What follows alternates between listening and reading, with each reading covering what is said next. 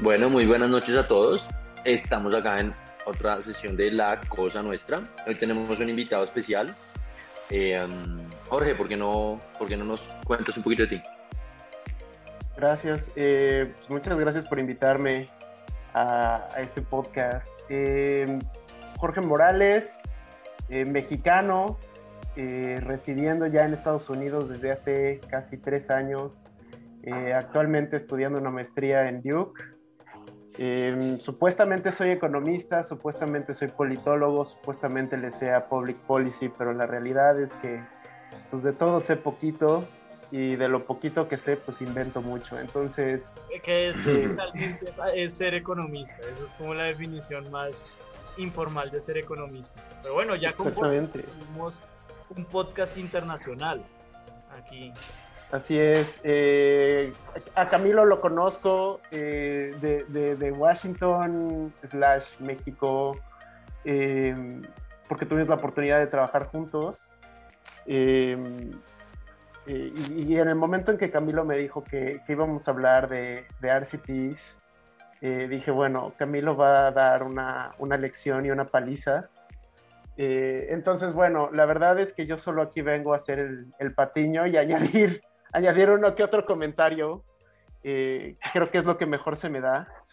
Eh, ya, ya, ya después veremos qué más puedo, qué más puedo agregar. pues, como el tema principal del podcast es hablar de, pues, como de la, de, de qué tan cuestionables son los RCTs moralmente que hacen los economistas. Entonces, no sé, Nico, ¿será que nos puede contar un poco qué es un RCT y por qué puede ser moralmente eh, reprobable? No, no, un segundo, pero, pero, pero, eh, o sea, antes de meternos en algo tan teórico, porque no empezamos con un tema un poquito más light, em, esta semana tuvimos, bueno, Jorge nos va a traer un idiota de la Semana Mexicano em, y tenemos un idiota colombiano que está como para arrancar bien la semana. Sí, eh, básicamente eh, el diario El Espectador encontró un video de la audiencia del, eh, de Diego Cadena. Para los que no sepan, Diego Cadena es el abogado de Álvaro Uribe, es decir, Álvaro Uribe estuvo en la cárcel pues eh, como medida preventiva por un mes porque eh, se encontró que estaba sobornando a testigos y amenazando a testigos para usarlos en contra del senador Iván Cepeda y lo hacía a través del abogado Cadena. Entonces, cuando el, eh, el, espectador divulgó estos audios o el video de las audiencias, pues se nota es lo idiota que es este tipo. Es decir, con razón es que un tipo con tanto poder político como Álvaro Uribe lo agarran, porque el abogado que tenía era un sencillo imbécil. Es decir, eh, no sé si puedo compartir los audios, de pronto los comparto en el, en el, en el podcast, pero se puede ver, por ejemplo, cuando al tipo le preguntan directamente, ¿usted eh, manipuló testigos a favor de Álvaro Uribe? Y el tipo dice que sí. Y lo peor de todo es que el abogado Iván Cancino, que se nota que está representando en este proceso más a Uribe que al propio Cadena, le dice como, no, hombre, escuche la pregunta, por favor, ¿qué es esto? Y, y, además de eso, el, el, como la propia fiscalía, es decir, el ente acusador y, la, y el juez de la corte, le recuerdan como, oiga, huevón, no se autoincrimine. Por favor, conteste la pregunta que se le está haciendo. Como todos son uribistas diciéndole, deje de embarrarla, huevón. Entonces este fue como el, el gran, el gran idiota criollo, fue la, la, la, gran embarrada que hizo Cadena. Pues no sabemos si embarrada, pues embarrada para el uribismo, pero pues como, sí. Se embarraba nombre propio, o sea, muy estúpido. Incriminarse. Pero pues como que si algo, por, si, si algo la, la, la, derecha como que es culpable de caer por estupideces, güey. Ni siquiera como por, por, por persecución, sino por estupideces. Claro. Y, y, esto es un caso muy, muy, pues, enigmático de eso. O sea, literalmente, pues, ¿quién iba a pensar que Uribe lo iba a poder juzgar la Corte Suprema de Justicia? Y, lo llegó a juzgar, y pues ya sabemos por qué, porque el intermediario que usó es un petardo completo. un poquito mejor de casting eh, sería la invitación, creo que de parte de los miembros de este podcast, a eh, el uribismo. Hagan un poquito mejor de casting en su selección de personal. Pero pues es que son todos así, ¿no? O sea, es que el uribismo siempre se ha categorizado por tener a Uribe, que algo sabe, rodeado de imbéciles. Entonces, eh, pues no sé, Jorge, tú habías pensado en, en mexicanizar esta parte, ¿no? En, darnos un contexto de, que, de qué tan idiotas son los mexicanos comparado con los colombianos. Yo, yo les quiero compartir una, una bella historia que es este, que, lleva casi toda la semana en Twitter. Y la verdad no sé si, a ver, voy a ser honesto, no sé exactamente cuándo se publicaron los videos originales que dan, que dan pie a esto, pero bueno. El, el, por así llamarlo, el líder de la oposición en México, eh, si es que eso existe ahorita en México, porque no sé si sabrán, pero el partido que ahorita eh, eh, gobierna, Morena, es una aplanadora electoral. Eh, aplanó en la elección presidencial en 2018.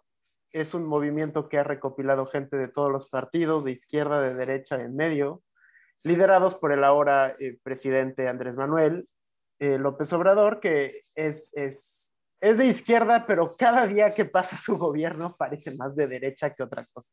Lamento decirlo. Em, pero el punto es que lo poco que queda de la oposición ahorita Em, están organizados en torno al, PAN, que es un partido de derecha, de derecha cantada y dura. Sí, es, es, el, partido, em, es el partido de Calderón, ¿no es? Es el partido de Calderón, es el partido de Fox. Eh, recordemos rápidamente la historia de México. México tuvo 79 años de un mismo partido eh, que era el PRI, eh, desde los 30 hasta, hasta el 2000, donde se da la primera alternancia. Eh, y desde el 2000 hasta el 2012 gobierna el PAN, este partido de derecha, que, pues que tal vez muy naturalmente absorbe a muchos de los, de los eh, partidarios del PRI originalmente.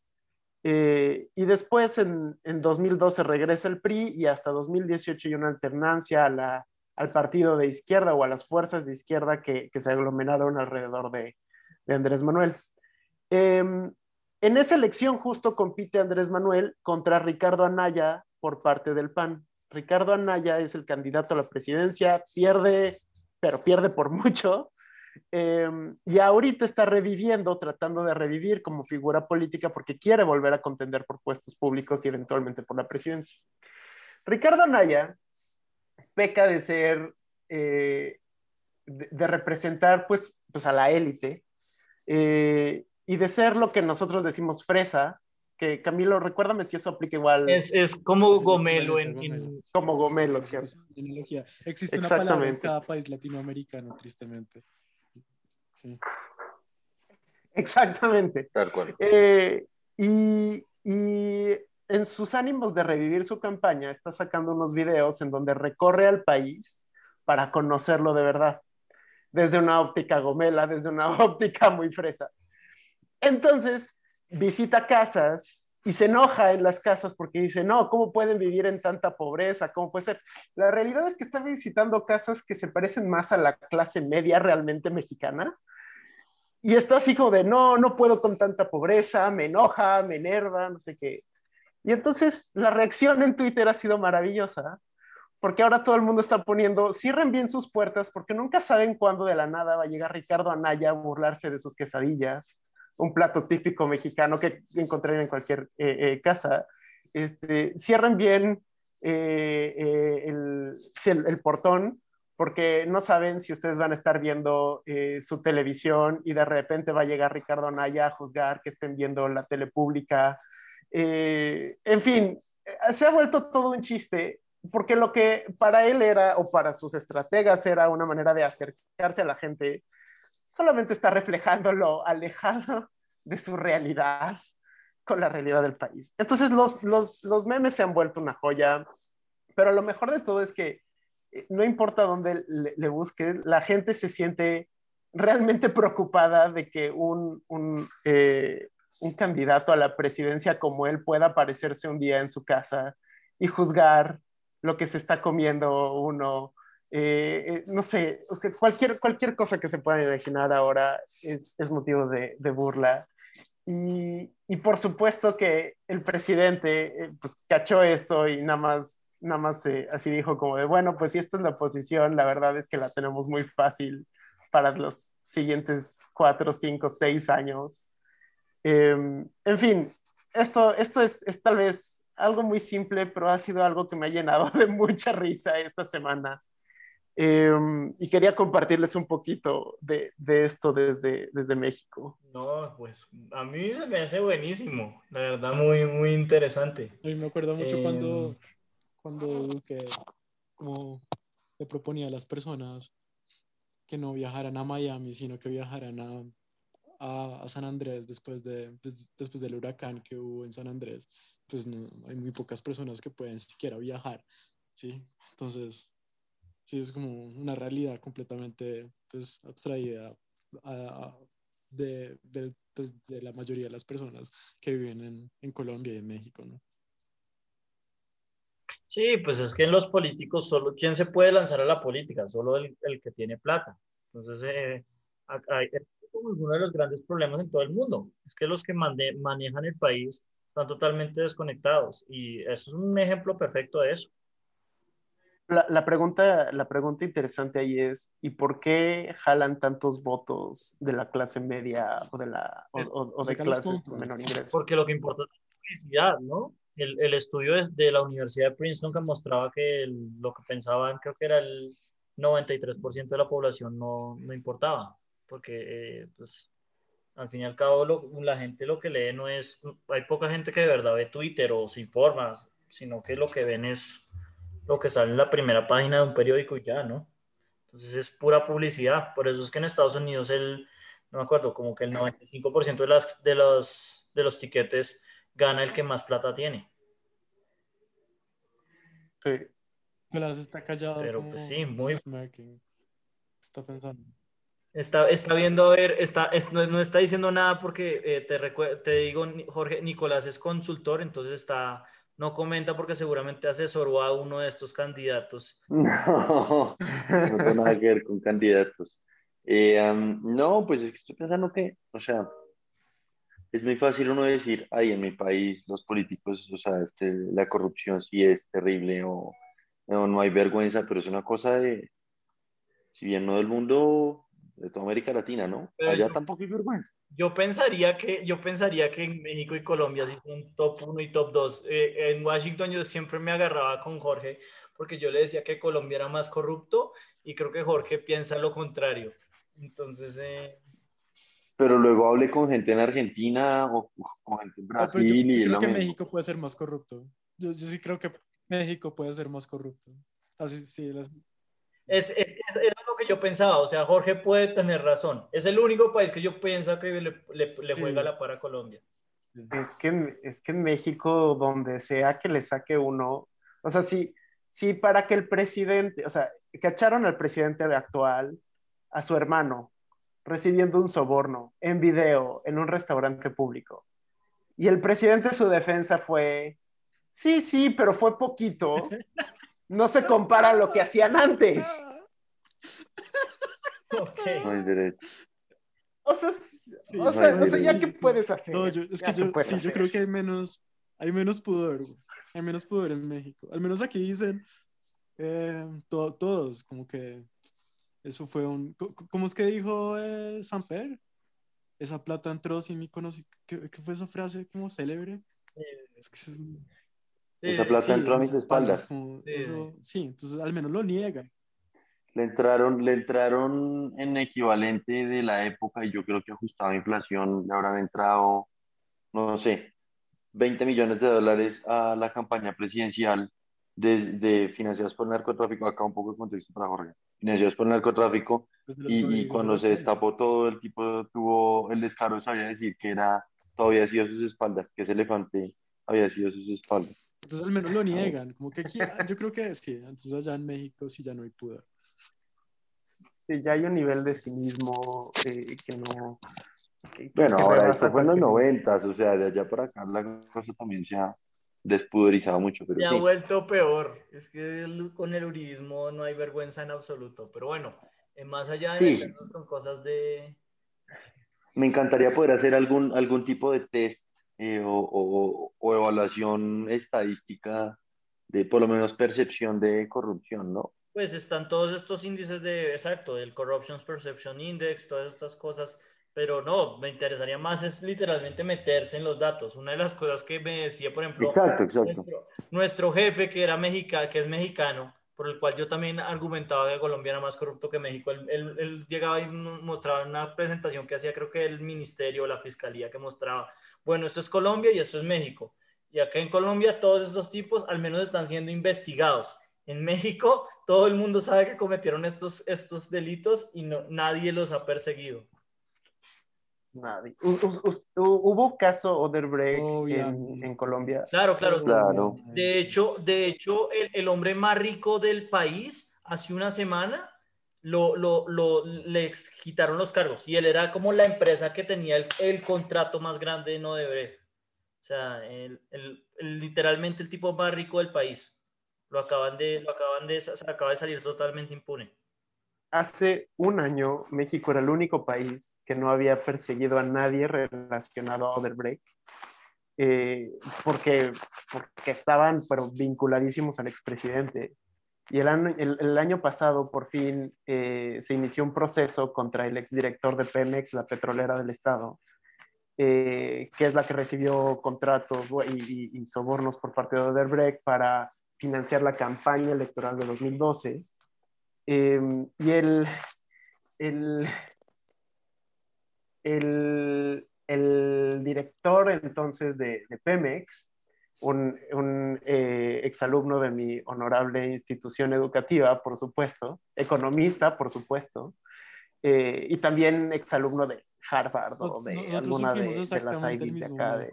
Hay un par de ampones también economistas uniandinos. No, bueno, ojalá fueran un par acá. O sea, acá ya, o sea, mi, mi título cada día se devalúa más. Y, y, ¿cómo se llama? Y estos, este, este tipo, pues lo, lo detienen, le, le, ponen pues todas sus, sus este, todo, le arman todo el caso en contra vinculado a Odebrecht.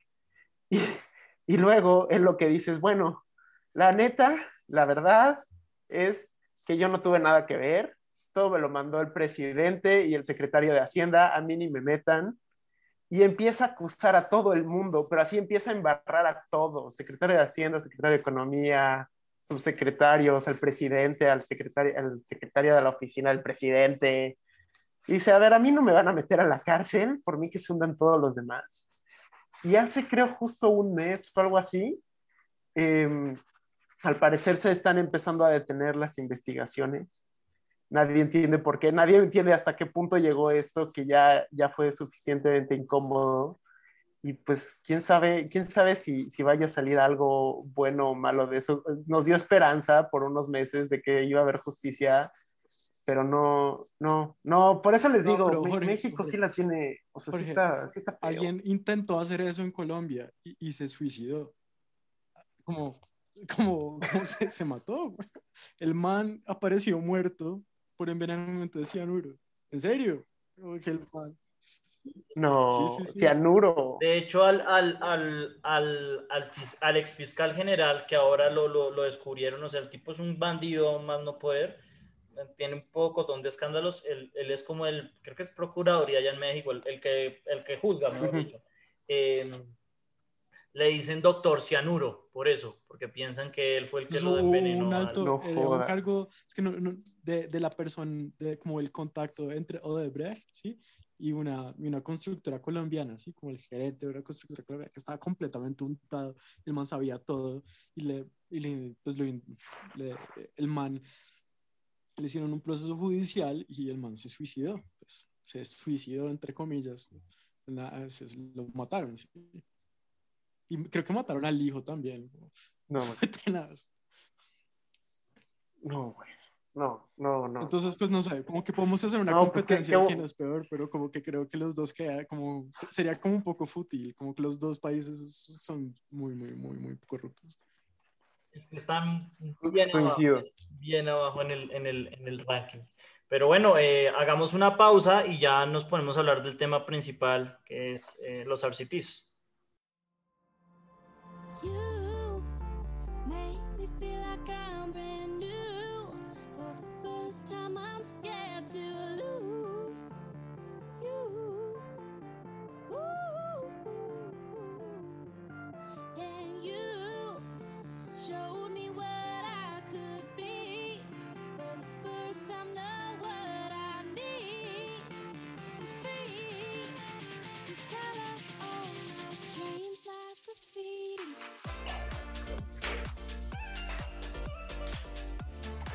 Bueno, hemos vuelto.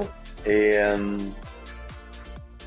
y, creo que esto nos da espacio a hablar del tema principal del día de hoy, que es los RGPs o, eh, ¿cómo se traduce en español? Eh, pruebas de, control aleatorio. Sí, es unas pruebas aleatorizadas. Básicamente, como que han cogido un, un gran popularidad en, economía, sobre todo pues porque en medicina eran súper famosas, ¿no? porque siempre han sido como el estándar. Y eh, un par de economistas, creo que ella sigue siendo la editora del American Economic Review, que es como la segunda, el segundo journal más importante en economía, que es Esther Duplo, eh, Avid Banerjee, creo que se llama, y bueno, el otro man de Harvard, no me acuerdo cómo es que se llama, Michael algo, como todos los gringos. Michael. Eh, ganaron el premio Nobel de Economía hace dos años, en 2019, por estos tipos de, de, RCT.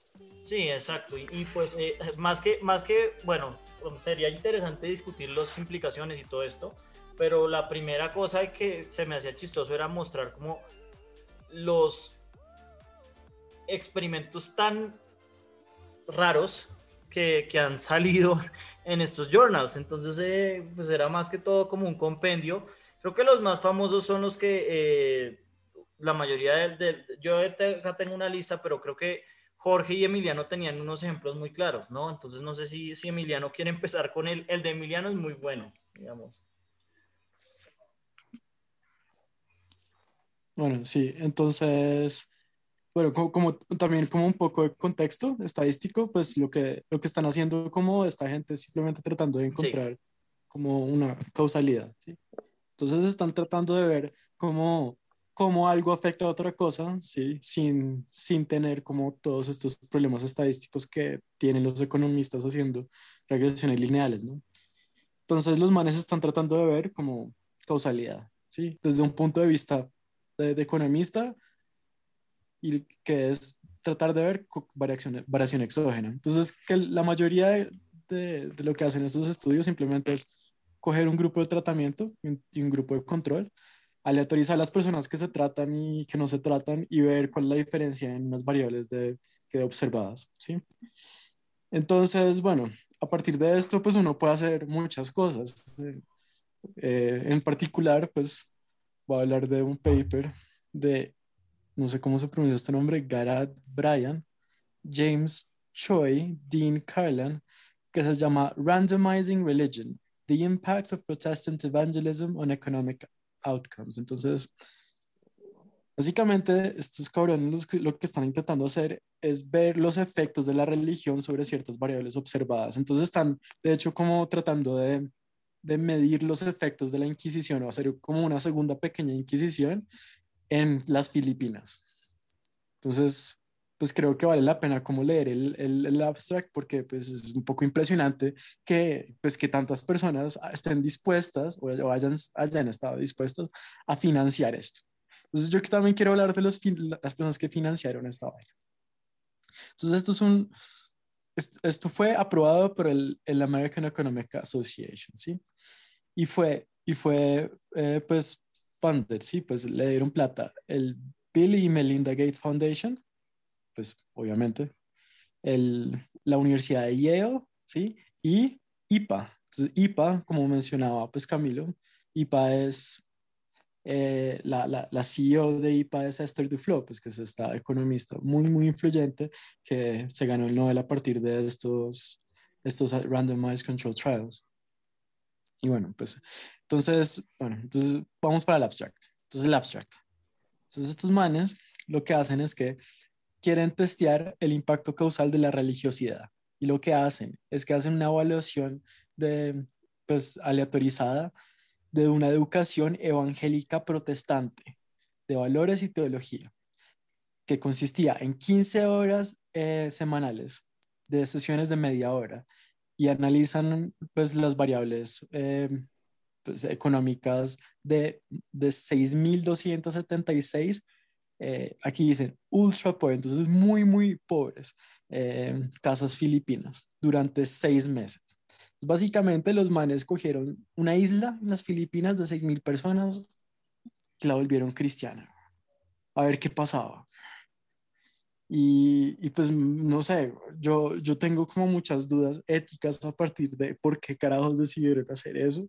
Y además que no encontraron, no encontraron nada. ¿sí? Entonces como que los manes dicen que que, no encontraron cambios significativos en, en el, en, pues en total labor supply, entonces cuántas, cuánto, trabajo como eh, es ofertado en la economía eh, de bienes, de consumo y de seguridad alimentaria, ni de satisfacción de vida. Entonces, como que aparentemente la religiosidad no tiene ningún efecto sobre la felicidad.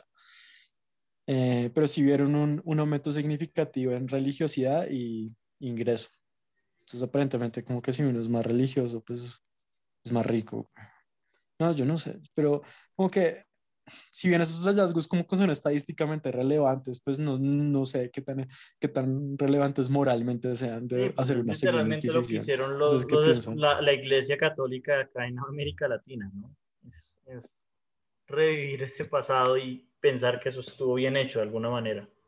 Pero algo, algo, algo que caracteriza y que creo que este paper sirve para, para caracterizar de los RCTs actualmente es que gran número de ellos son hechos por eh, académicos o instituciones en países claramente desarrollados del primer mundo, en países, situaciones, contextos claramente de pobreza, claramente desaventajados, claramente Sin, un balance en, el equilibrio que podría haber entre qué saben unos y qué saben otros. Y, creo, que, creo que este paper refleja perfectamente que, es como si uno estuviera jugando Age of Empires de nuevo y nada más dándole clic, ya saben, Wololo y conviertes una isla roja. Sí. Pero, pero yo, yo, yo quería decir que, hablando de lo que tú dices, Jorge, no sé si ustedes han visto, hay una imagen muy, muy famosa de los infográficos, de, de que tanto se representan eh, los distintos países, ¿no? Entonces, cómo salen en las noticias o en los reportajes. Y pues obviamente lo que uno ve es que precisamente Europa y, y, y Norteamérica, pues Canadá y Estados Unidos, salen súper representados, Australia también, Japón un poco, eh, Rusia algo, y, y en África el único país que sale sobre representado es Kenia, porque es los, los profesores de Harvard y MIT, todos estos tipos, eh, JPAL, todos estos laboratorios tienen convenios, creo que es con una universidad de Kenia, y entonces casi que el 90% más de los RCTs se hacen en Kenia. Entonces, eh, yo, yo acá tengo una lista muy grande de, de, de, los RCTs, pero creo que Jorge tenía, eh, eh, quería hablar del otro que se me hace que también es pero brutal. No, pero, pero, yo, yo antes que quisiera concluir como en una cosa pequeña, como que como hay RCTs que simplemente son inútiles, ¿no? Como que yo, yo, yo, tomé una clase de RCTs y lo que, lo que trataba de evaluar era el impacto de dar uniformes a, a, a, a colegios en Kenia, exactamente en Kenia. Entonces, como que como solamente como pues, desde un punto de vista económico, darle, como que creo que la, una población súper pobre en África, o lo menos que necesitan son uniformes. Entonces, sí, como que necesitan como que solamente como comida, como que su nivel de vida, como ya mejoraría sustancialmente. porque escogen cómo evaluar los uniformes? Me es absurdo, ¿sí? Como que, y eh, llevándolo como más con respecto a este paper, como que no entiendo cuáles son las consecuencias de política pública de evaluar la religiosidad, como que me parece muy denso, ¿sí? Como que entonces, ¿qué deberíamos hacer? Deberíamos evangelizar a todos los países pobres y volverlos cristianos para aumentar su income. Es precisamente el punto, que las no sé. implicaciones éticas son devastadoras. Eh, Pero te digo que eh, para Age of Empires sería buenísimo. Inviertes en el clérigo, no inviertes en maravillas, no inviertes en tu ejército. Bueno. Pero bueno, eh, el, otro paper creo que Jorge que querías hablar era el de Galiani, ¿no es? Sí, sí, es. Este es el que levantó polémica el, año pasado.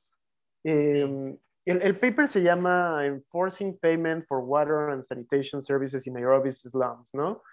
De nuevo, es Nairobi, como bien dice eh, Camilo, es en, es en Kenia. Y, y en, en, tres palabras es, es, es, un randomized control trial que intenta ver cómo hacer que la gente pague sus servicios públicos, eh, eh, ¿no? el, agua, el, el drenaje y, y, el acceso a electricidad. Y, y este, este paper se volvió muy polémico. Uno, porque pues, de sus autores, eh, que son cuatro, Coville, Galliani, Gertler y Yoshida, al menos dos son polémicos ya de por sí, Galliani y Gertler. Eh, Paul Gertler es, en México, por ejemplo, es muy famoso él porque es el que evaluó el, el conditional cash transfer más famoso del país, Prospera Oportunidades, y todo el mundo dice que Gertler se ha podido pagar una gran vida en California gracias a lo que le pagó el gobierno de México por evaluar. Eh, digo, se, corre, se corren esos chismes, no he visto esas facturas, de nuevo no me, no me impresionaría mucho. Em, y bueno, Galiani tiene fama de ser una de las personas más detestadas en Washington, D.C. Eh, em, y, y, el punto es que se volvió este un, un paper muy polémico porque su gran resultado es que la intervención que están tratando de evaluar, una de las intervenciones más bien, eh, es, bueno, pues básicamente, ¿qué pasaría con los pagos de la gente si los amenazas con cortarle los servicios? Básicamente, ¿qué pasaría si te amenazan eh, con cortarte la luz, con cortarte el agua y eventualmente cortártela? Sí, es que aleatoriamente decidieron hacer esto, cortarles lo más básico de los servicios de todos. Entonces es una, eso es una cosa en donde, pues por supuesto que la respuesta es sí, la gente paga si les cortas el agua, idiota. O sea, es como, es, es una cosa que por donde lo veas, no tiene razón de ser. O sea, no había razón de hacer este paper. Em, y solo, solo acaba justificando este, este sentimiento que, que, creo que plasma muy bien Angus Deaton en su crítica, donde dice, no se vale construir un currículum de papers basado en, en, en, aprovecharse de, de, de, países pobres y de gente en la pobreza. Eh, no se vale. No. Eh, y entonces, pues e, este, este paper no fue publicado, llegó como a working paper al, al, National Bureau of Economic Research, el NBER. Sí. Dice que está en revisión. Está en revisión, de hecho ya no lo pueden, ya no lo pueden ustedes encontrar ahí. Em, pero en Twitter, pues se armó toda, toda una campal donde se los acabaron, eh, al grado de que Galeani publicó una serie todavía de, de, descripciones y de puntualizaciones para defenderlo, diciendo básicamente que la gente no lo había leído, no lo había entendido. Bien. Eso, es lo que dicen todos los economistas, ¿no? Y segundo... Cuando la cagan, que, que son incomprendidos, sí, sí, claro. ¿no? Ellos nunca Totalmente. se equivocan, nunca. No, y además diciendo y justificando, no, pero si pasó todos los controles éticos y, y habidos y por haber, lo cual entonces solo demuestra no que los controles éticos de estas no universidades no tienen nada. Eh, y, y, de nuevo, ¿no? Eh, la, la, o sea, más allá de que si es significativo, ¿no? Estadísticamente el resultado, que si internal validity, external validity, el punto es, ¿y esto qué? O sea, ¿qué? ¿Para qué lo hiciste? ¿Qué pruebas y de qué me sirve? Eh, perdón, pero mis regidores de, cualquier pueblo que se puedan imaginar en, América Latina han sabido esto desde hace años. Eh, y, bueno, básicamente esto reanimó el, debate, eh, reanimó la, la, llama entre los randomistas, los así llamados, así considerados randomistas, y pues la, la oposición a ellos, ¿no? Y creo que esa oposición, y, ojalá que Camilo nos, nos, pueda dar todavía más ejemplos, pero eh, Angus Deaton, Branko Milanovic, eh, entre otros, han sido... El, el, más, la, la, que más ha, ha, recibido, de hecho, muchas críticas se llama Ingrid Harbold Navragen. Ahorita les comparto el Twitter, ella es una muy dura. Sanjay Reddy, que es del New School también. No, hay, eh, yo pues ya, ya dije Joe Stiglitz. Bueno, hay, hay, mucha, hay mucha crítica, obviamente, después de que se ganaran el Nobel, obviamente surge mucho esto, pero creo que Emiliano y, y Jorge resumieron lo que yo quería decir de una perfecta manera. O sea, no lo puedo decir de una mejor manera, solamente voy a dar otros ejemplos porque se me hace, se me hizo divertido recopilar estos ejemplos. Entonces está uno que se llama Lighting Up Bihar. Bihar es una provincia de India con 28 millones de personas a las cuales, igualito que a Galiani, están tratando de cortarles la luz para ver si pagan la luz.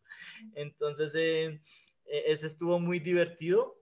Está otro que se llama Effect of Providing Free Glasses on Children's Educational Outcomes. Básicamente hay 19 mil niños en China y a, la mitad les dan gafas y a la otra mitad no les dan gafas mientras están teniendo clases.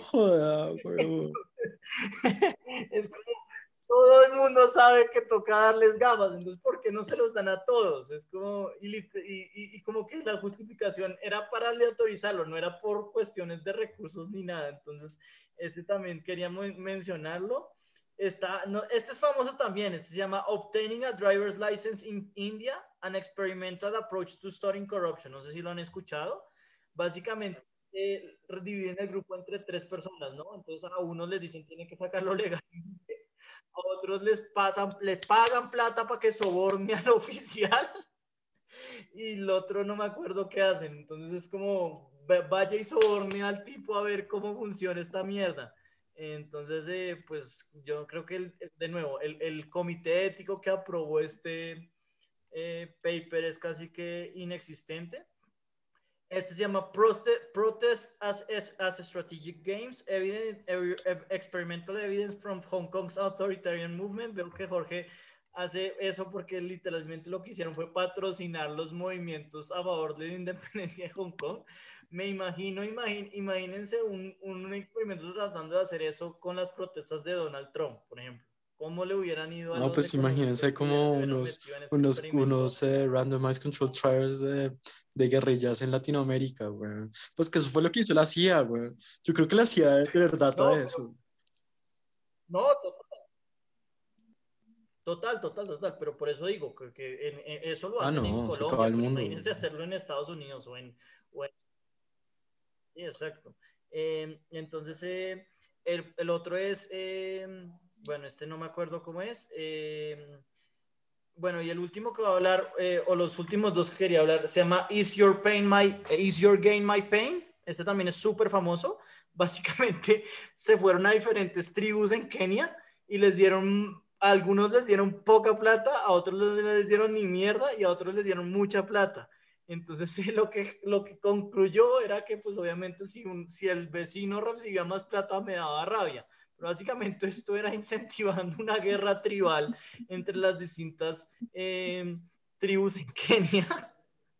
Entonces ese también es súper famoso por ser una cosa muy increíble. Y yo le comenté a Jorge, este era el que originalmente a mí me había inspirado para esto, que es básicamente se llama, ¿cómo es que se llama este paper? Eh, measuring indirect effects of unfair ah, employer behavior on worker productivity. los tipos van al call center y dividen en tres grupos y a uno de los grupos aleatoriamente despiden a la mitad de la gente. No, es que yo, yo la verdad, yo dije, yo tengo que encontrar este paper y cuando lo encontré fue como, Jorge, lo encontré, por fin. Es que es, es increíble que alguien literalmente se le ocurra. Creo que la justificación, de nuevo como Galiani, eh, es que ellos contrataron a la gente y después los despidieron. pero no sé, tampoco se me hace tan buena. Eh, pero sí, literalmente a la mitad de la gente de ese call center lo despidieron y compararon con los otros dos controles. Entonces, pues queda claro que pues, no son unos cuantos gatos, sino que es algo que ocurre prominentemente. Y una de las cosas que decía Jorge, ¿no? Que, o sea, la gente que lo está haciendo son gente que tiene efectos directos en la política pública. O sea, tú hablabas de, de Gerter, que yo no lo conocía, pero Galiani es conocido por ser el negociador del gobierno de Macri, en, o sea, del gobierno argentino con, en la administración Macri, contra el Fondo Monetario Internacional. Que Entonces, todo esto va, para decir que Nicolás, de Galiani, ahí, ahí, va su career imprimir en 3D. Para que aprenda. Ya estoy listo, ya estoy listo para el cambio de, de frente de trabajo. Eh, um, no sé, yo con ese tema, de hecho, es que también le veo como el, el, el, sentido positivo a eso, o cuál es como el, no sé, el racional positivo detrás de, en algunos de los casos, claramente no los que citaron. Eh, pero, pero, pero saco, o, digamos, mi, mi, mayor takeaway de, de todo lo que he escuchado es lo que dijo Jorge, de usan esto solo para justificar un punto que igual ya querían hacer, entonces inventaron una prueba cualquiera como para que es algo que pasa, ¿no? lo hemos hablado varias veces. El, el, eh, eh, eh, el, estudio completo es, se lo inventan solo para decir algo que igual ya No, y, y, es, no, hecho, no es una hipótesis lo que tiene, sino una tesis. Y, y, se van a conseguir los números que sea para decir. Exacto. Exacto. Exacto, y, Emiliano lo dijo perfecto. O sea, lo que ellos buscan es probar un efecto causal. La mayoría de lo que dan mostrar los economistas son cosas que todo el mundo desde el punto de vista del sentido común saben, pero ellos lo logran cuantificar y mostrar que es causal. ¿no? Es como... Eh, pues entre comillas causal. Sí, pues, sí, sí, eso es entre comillas causal porque al final de cuentas, pues los aquí sabemos la, el efecto que hacen pues esos instrumentos sobre la varianza y usted puede hacer que algo de lo que se le dé la gana. Sí, no. Si usted lo hace, si lo trabaja suficientemente, si es suficiente tiempo. Que está mal, pues no sé. No, total. Yo, yo recomiendo el, el, libro de, me lo acabo de terminar, el de Causality de Julia Pearl. Creo que los... Eh, Oiga, yo lo, yo, yo, lo acabé de comprar, güey. lo, compré, lo compré anteayer. Es muy bueno. Yo, yo eh, cuando estuve en Nueva York estudiando, eh, a mí me enseñó el, el, el, como uno de los dos, de los tres más exitosos como sucesores de Pearl. Creo que lo, lo ese es como el, el programa más exitoso ahorita mismo tratando de estudiar causalidad. Creo que eh, sí, está muy bien, muy bien administrado. El problema es que le toca a uno aprender eh, modelos probabilísticos gráficos y eso es, una, eso es aburridísimo. Pero bueno, pues eh, de todas maneras, esos tipos sí evalúan la causalidad bien, ¿no? Como los economistas que sencillamente ponen ahí una, una variable instrumental o un propensity score matching y ya argumenta que tienen causalidad. El, el propensity score matching sí que es una gran mentira. Uy, sí que es una gran mentira. Yo, yo, a mí honestamente se me olvidó porque desde que vimos esa clase de econometría fue como, esto obviamente no es verdad, estos instrumentos son una mierda, no, no, esto... No, pero el de propensity score matching sí que es una mentira, güey. Tratar de, de, de, conseguir a partir de, variables observadas un grupo de tratamiento, Es, que es, lo más estúpido que usted puede, que usted puede decir sabiendo pues, lo de variables no observadas, ¿no? Sí. Y, pues el, ¿no? No sé. Pero bueno. Bueno. Pues no, sobre todo sabiendo de causalidad, que, que pues el, mecanismo de causalidad puede no ser, pues mayoritariamente no es observado, ¿sí? Obvio. No, no, total. O sea, básicamente lo, lo obvio es que esos, pues los economistas no saben ni mierda de causalidad. Y pues la manera que lo tratan de hacer es, como dijo Jorge, es experimentando sobre los pobres en cosas que ya sabíamos, ¿no? Pero bueno, eh, ya dejando la cosa más, más, más tranquila, pasamos a, a nuestra parte más chévere, ¿no? Que es el, el mejor producto.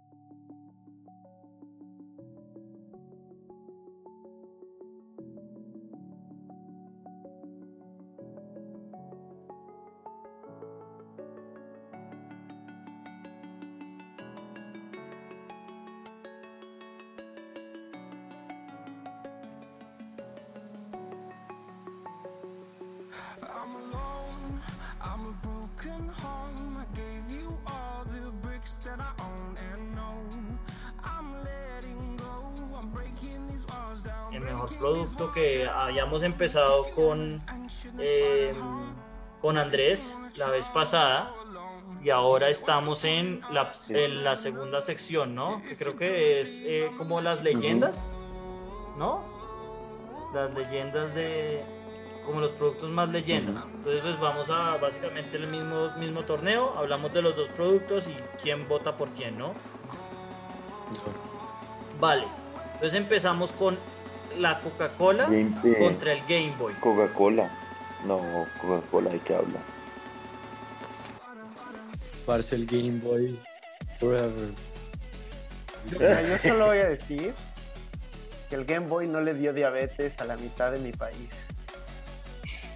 Uy, marica, eso ya es demasiado denso. Yo, yo voto por el Game Boy. Yo, yo, bueno, al parecer eh, vamos a tener nuestro primer empate porque yo, yo lo estaba pensando. Yo, yo, a mí se me hace que el Game Boy es un mejor producto, pero el Game Boy duró 15, 20 años. Ya las controlas portátiles como que se están muriendo porque todos estaban jugando en en el celular. La Coca-Cola sigue vivita y coleando y todavía va a seguir y, obviamente sea, alguno de los dos productos va por durar en la historia, va a ser la Coca-Cola. Entonces eh, creo que tenemos un empate, ¿cierto? Porque Nicolás también pensaba en la Coca-Cola, entonces yo voy a decir... ahora, ahora que lo pienso, la Coca-Cola también nos volvió mierda porque la Coca pues fue la, la, primera, el producto que sintetizó pues la cocaína pues en, una pues como pues de consumo masivo, ¿no?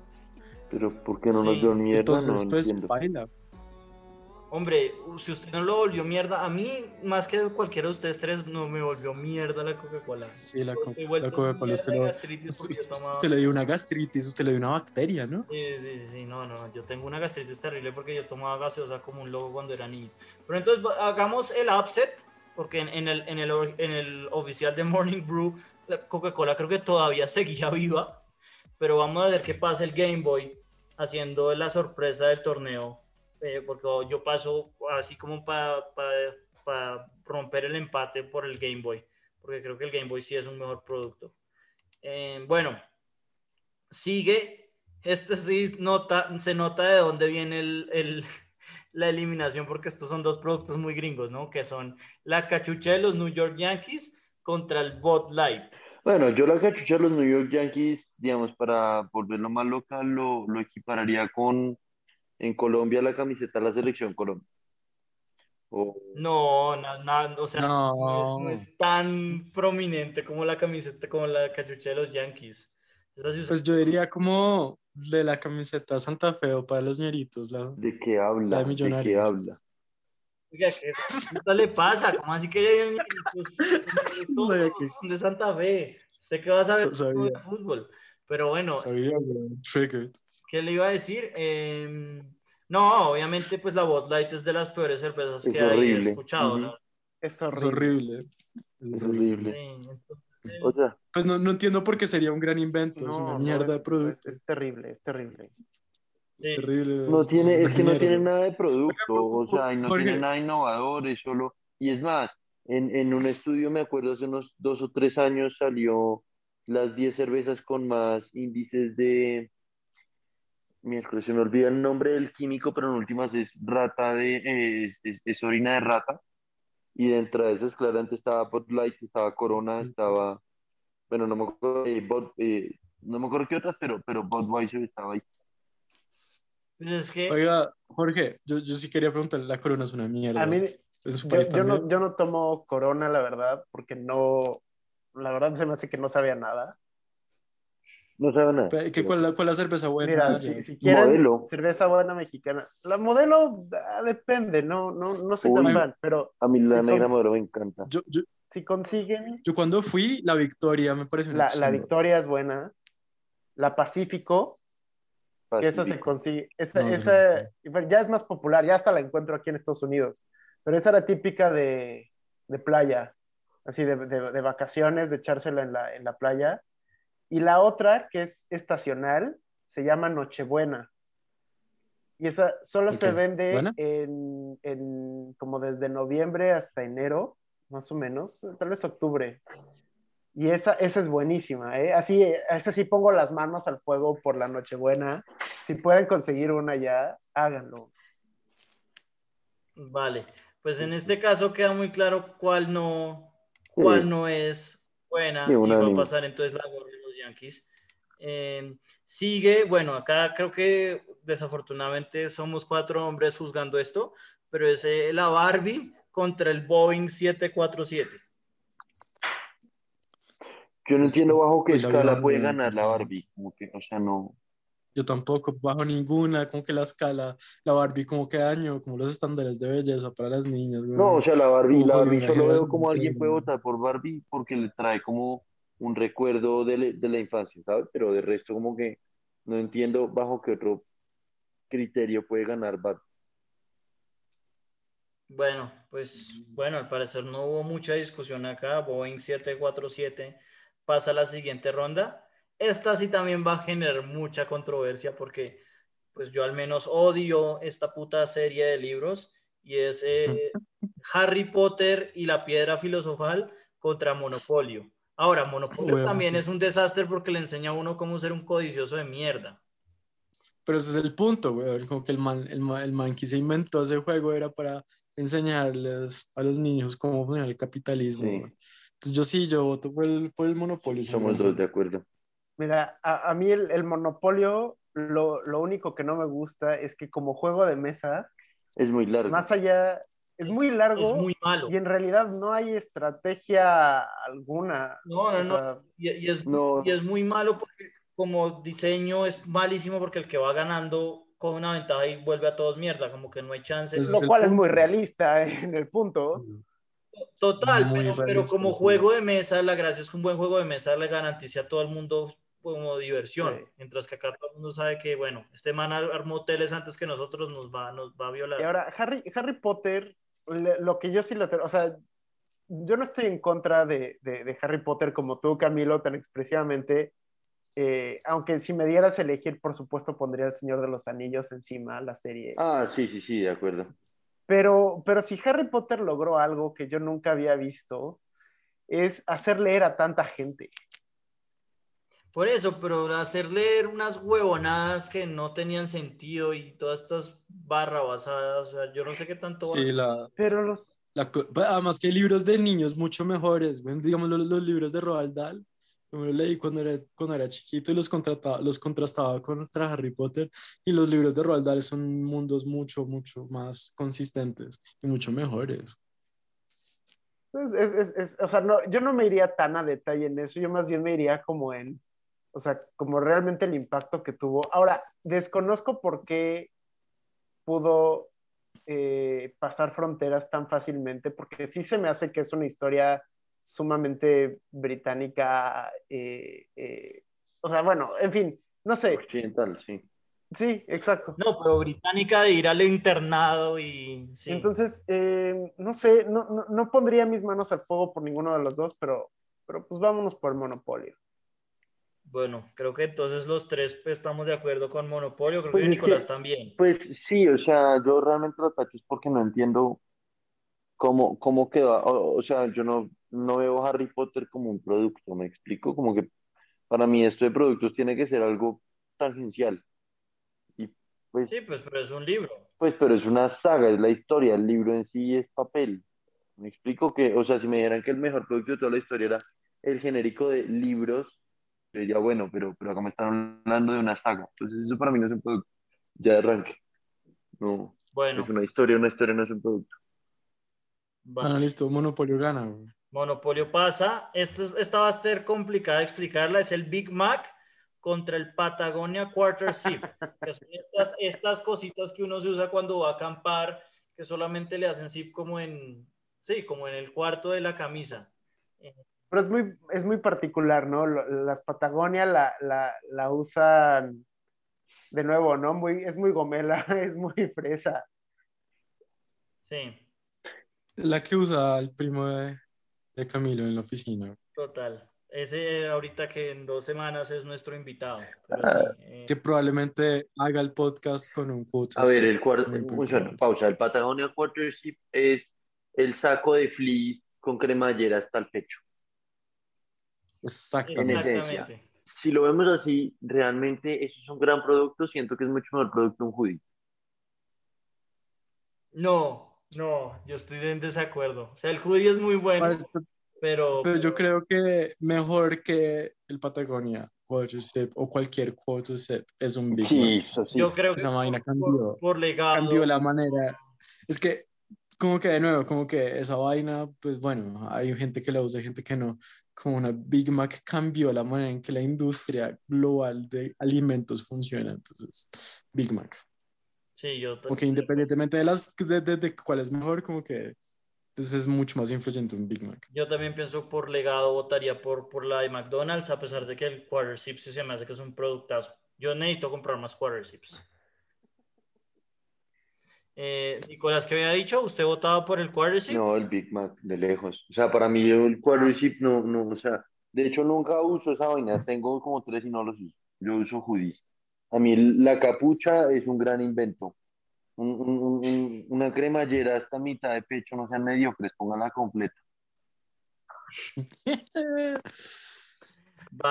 Eso quedará para el legado. no sean mediocres, háganla. No, ¿Cómo? Yo, solo por escuchar. Ah, Eso sería una frase de legado. ¿Qué pasó, Jorge? ¿Qué, No, que yo solamente por escuchar de nuevo la, la, palabra cremallera, que tiene años que jamás había escuchado. O sea. Eh, ¿Usted cómo le dice? Se van a burlar, pero zipper. No, está bien, está bien. Pero es, un anglicismo, ¿no? es un anglicismo, totalmente. Pero el cremallera me recuerda a las traducciones eh, de series o, películas al español, eh, de esas que intentan hacer como justo genéricas para toda la región. Mm. Y siempre era con la cremallera y era como, ¿qué, chingados es una cremallera? ya, entonces me, trae buenos recuerdos y solamente por eso le voy a dar mi voto al Patagonia Quarter Seed. Bueno, pues aquí no, no es unánime, pero pasa el Big Mac a la siguiente ronda. Después sigue, esta va a estar también fácil, el Nintendo 64 contra las gafas de Ray-Ban. Sí, pero e, esa ni la hablemos, Nintendo y sale. Sí. Nintendo y sale, sí. Nintendo y sale, sí, sin lugar a dudas. La penúltima del cuadro es Sharpie contra el Rubik's Cube. Que está, pues no sé, yo quiero oír sus opiniones primero. Marica, yo uso Sharpie más o menos una vez a la semana, sí o sí. Eh, es que lo que pasa es que es, para mí es como una, una cosa más de, más de generacional, porque el Rubik's Cube, ¿quién de verdad usa el Rubik's Cube? Yo siento que el Rubik's Cube es como algo que uno usaba cuando chiquito, a los que les gustaba eso, mientras que el Sharpie uno lo, lo usa yo no lo uso tanto como porque no soy consultor como Nicolás, pero, pero uno siempre utiliza el Sharpie. Uno sí utiliza el Sharpie mucho no, no, no, necesitaba como escribir sobre los documentos de reportes de desplazados de campesinos, ¿cuántos, cuántos faltan? El redactar, sí, mm. Sí, redactar. Redactar, sí, como que esas vainas, como dice, como, como de, documentos que como que dan al público, que están redactados. Negros, los ponen negros. Eh, no, yo, yo creo que yo votaría por el Sharpie también. Yo, o sea, yo no soy muy de Rubik's Cube, a pesar de que sí me hace que quizás no, su más generación. pero no. Pues lo que tiene el Rubik's Cube es que fue el primer fidget de la historia, yo creo. Bueno, de la historia. Pues no, no, tampoco. No, no, Sharpie, ya, dénselo al Sharpie, ya. Vale. Eh, Jorge, Jorge está, tiene dos Sharpies en la mano. Casi, pero son, son de marca genérica. Y sí, yo sí, yo sí los mm. uso, sí, sí uso el Sharpie regularmente, debo decir. Bueno, y... No, pues sí. Y el, Sharpie, sí, yo... Y el último de la primera ronda es el Lego contra el Grand, el Grand Slam Breakfast de Denis. Yo creo que todos vamos a votar por Lego, pero el Grand, el Grand Slam es, buenísimo. Bueno, eso iba a decir. Yo soy muy de Denis, allá, pero... Allá merita darle, darle crédito a Denis, es muy, o sea, es un desayuno muy gringo, ¿no? Pero es rico. Sí. Pana, yo, yo una vez, yo solo tuve una vez en mi vida de probar esa vaina. Y, y fue en la boda de mi amigo Agüera. Yo me acuerdo, yo estaba como en, en, en California y yo dije, yo quiero ir a un Denny's. Y estaba con el, pues, el suegro del man. Y el man, no, esos Denny's son una mierda. Y me llevó como un café, weón, gringo. Y yo me emputé mucho que eso fue mi, mi única oportunidad, pues como de mi vida de probar eso, y yo quería, yo lo dije, como, yo quiero ir a un Dennis, y me negaron, güey, me negaron el gran, el gran slam, y pues es algo que todavía quiero, güey, que quiero probarlo. Bueno, pues muy interesante, pero cada vez que el Lego eh, pasa a la siguiente ronda. Game Boy. Game Boy y, y, New York Yankees Hat. Sí, es la del Game Boy contra los, el coso de los Yankees. Bueno, creo que acá se va a mostrar el, el ¿no? Obviamente el Game Boy, ¿no? Obviamente el Game Boy. Sí. Sin lugar a dudas. acá ya estamos acelerando. El Game Boy pasa a la siguiente ronda. El Boeing 747 contra el Monopolio. Eh, el Monopolio con todo. Yo tampoco. Hay muchos más aviones que el Boeing, como que no entiendo cuál, qué diferente hizo Boeing.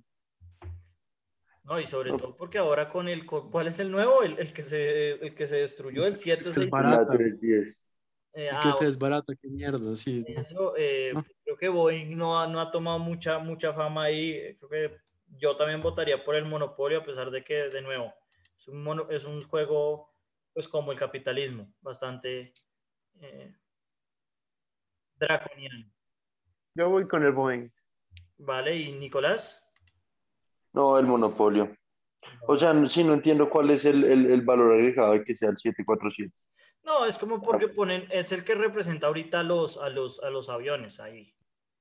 porque es gringo, no sé. No, ok, tenemos Boeing, tenemos Boeing como el hecho de, del avión, Voto por Boeing. No, no es el avión, es porque es un avión gringo, weón. porque no puede ser un Airbus porque son gringos.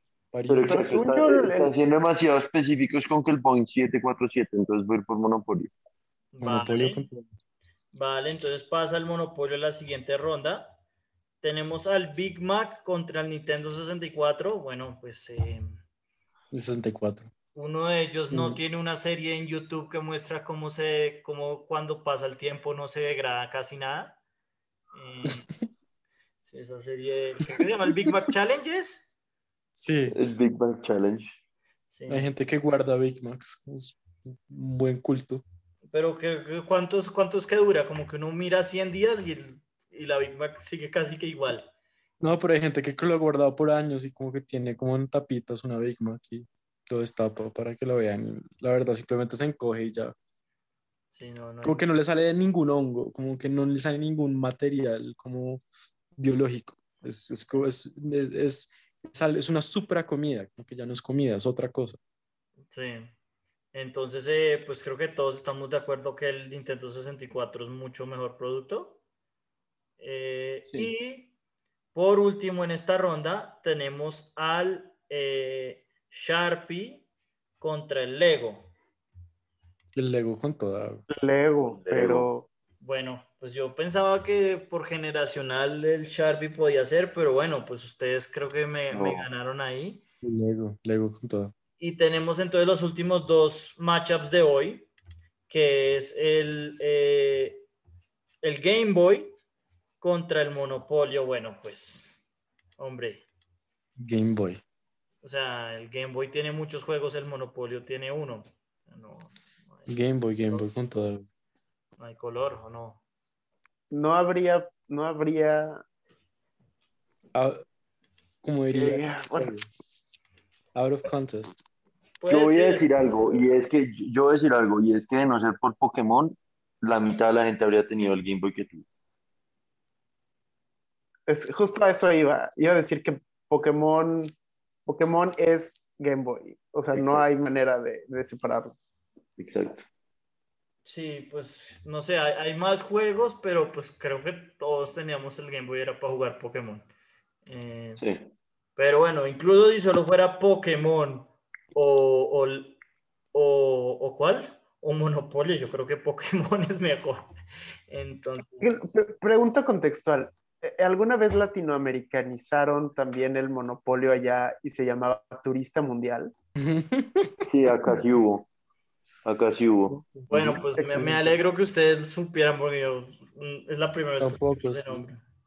Em, Era la versión del Easy. Así, en sustitución de importaciones directa, turista mundial. No, pues en, Colombia hay muchas versiones localizadas, seguramente monopolio mal escrito o cosas así, pero eh, el original copy que llamaban. Eh, pero sí, bueno, el caso es que acá ya, eh, aquí vamos a parar en este caso, que es que el Game Boy sorpresivamente llega al Final 8, que lo vamos a hablar en un episodio posterior, y el otro se va a decidir entre el Nintendo 64 y el Lego está difícil. Este sí está duro. Está difícil. Para mí es claro y evidente. Lego. Lego. Y para mí Lego también.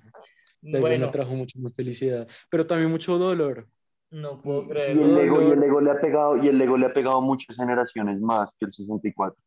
o sea, el, Lego, el Lego volvió a repuntar después de estar en la quiebra a punta de los llaveritos de Marvel y Star Wars de Lego y de los juegos de Lego eh, de, las, pelis, que Lego las películas. Y las películas.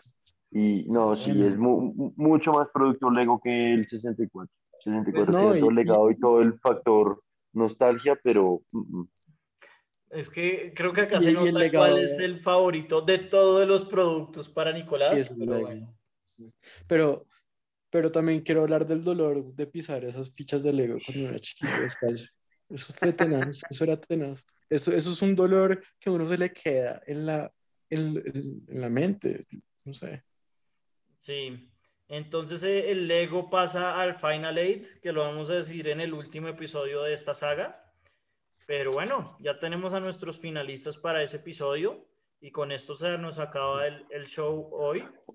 Un solo, así como, así como recap para la ronda final en este entonces vamos con Google Maps y Lego. ¿no es cierto? No, no, no. Eh, eh, o sea, en el, en el, en el de Unsung Heroes es la coquita, el Tupperware, contra el semiconductor de Intel. Y en la parte de Legends es el Game Boy contra el Lego.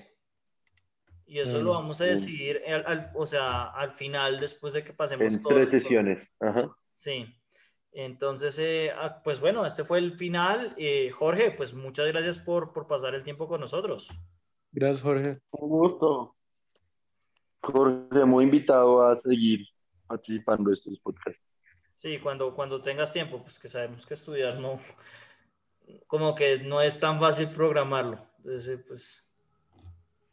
No, muchas gracias por la invitación y sí, ahí, ahí me cuentan. Estoy interesado en saber cómo va a acabar eh, esto de los productos. Si no, honestamente, si no arrasa Lego en lo que sea, para mí todo esto ha sido una pérdida de tiempo, debo Yo solo estoy aquí para que esa cosa ganara. Bueno, pues eh, me, me, parece importante. Tú estás invitado a la última sesión, si quieres, cuando lleguemos al Final Eight. O sea, la, la gracia sería que, te, que, estuvieras y que estuvieran eh, Andrés y los próximos dos invitados para que al final sea un desastre como nos matamos con los últimos ocho productos. Entonces, eh, pues súper invitado, si quieres venir. Me parece excelente. Para gritos. Me parece excelente. Bueno, pues eh, muchas gracias a todos y gracias por sintonizarnos. Feliz noche. Tchau. É.